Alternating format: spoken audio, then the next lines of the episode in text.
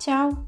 Hoje é dia 5 de maio de 2020 e este é o Descobrindo Mantova News, um resumo das notícias do dia em Mantova, na Itália e no mundo. Agora aqui em Mantova, 14 graus, nublado. À tarde a temperatura chegará a 26. Ontem, boa parte dos mantovanos saíram à rua para fazer as primeiras caminhadas depois da quarentena em um belíssimo dia de sol. Número de novos contaminados quase a zero na província, mas continuam ainda as mortes. Se observam também alguns casos de brigas entre vizinhos e até o incêndio de um carro por motivos afetivos. Em Curtatone, os parques continuarão fechados pelo menos até o dia 11 de maio. No final de semana, já poderão ser feitas as declarações de renda de pessoas físicas. O modelo pré-compilado estará já disponível.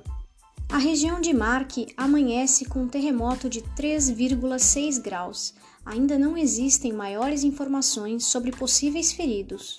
Primeiro dia de fase 2 sem maiores problemas na circulação e transporte público. Incremento de pessoas, mas ainda abaixo da média em relação aos dias normais.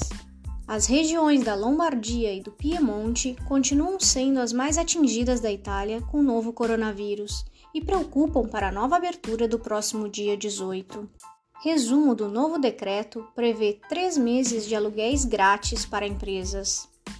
Alitalia cancela a rota Roma-Nova York. O número de mortes no mundo supera 250 mil. Rússia em alerta com 10 mil novos casos. Brasil registra 7.367 mortes e dados dizem que o percentual pode ser de 173% a mais. Japão se preocupa com a epidemia e resolve colocar algumas medidas mais restritivas.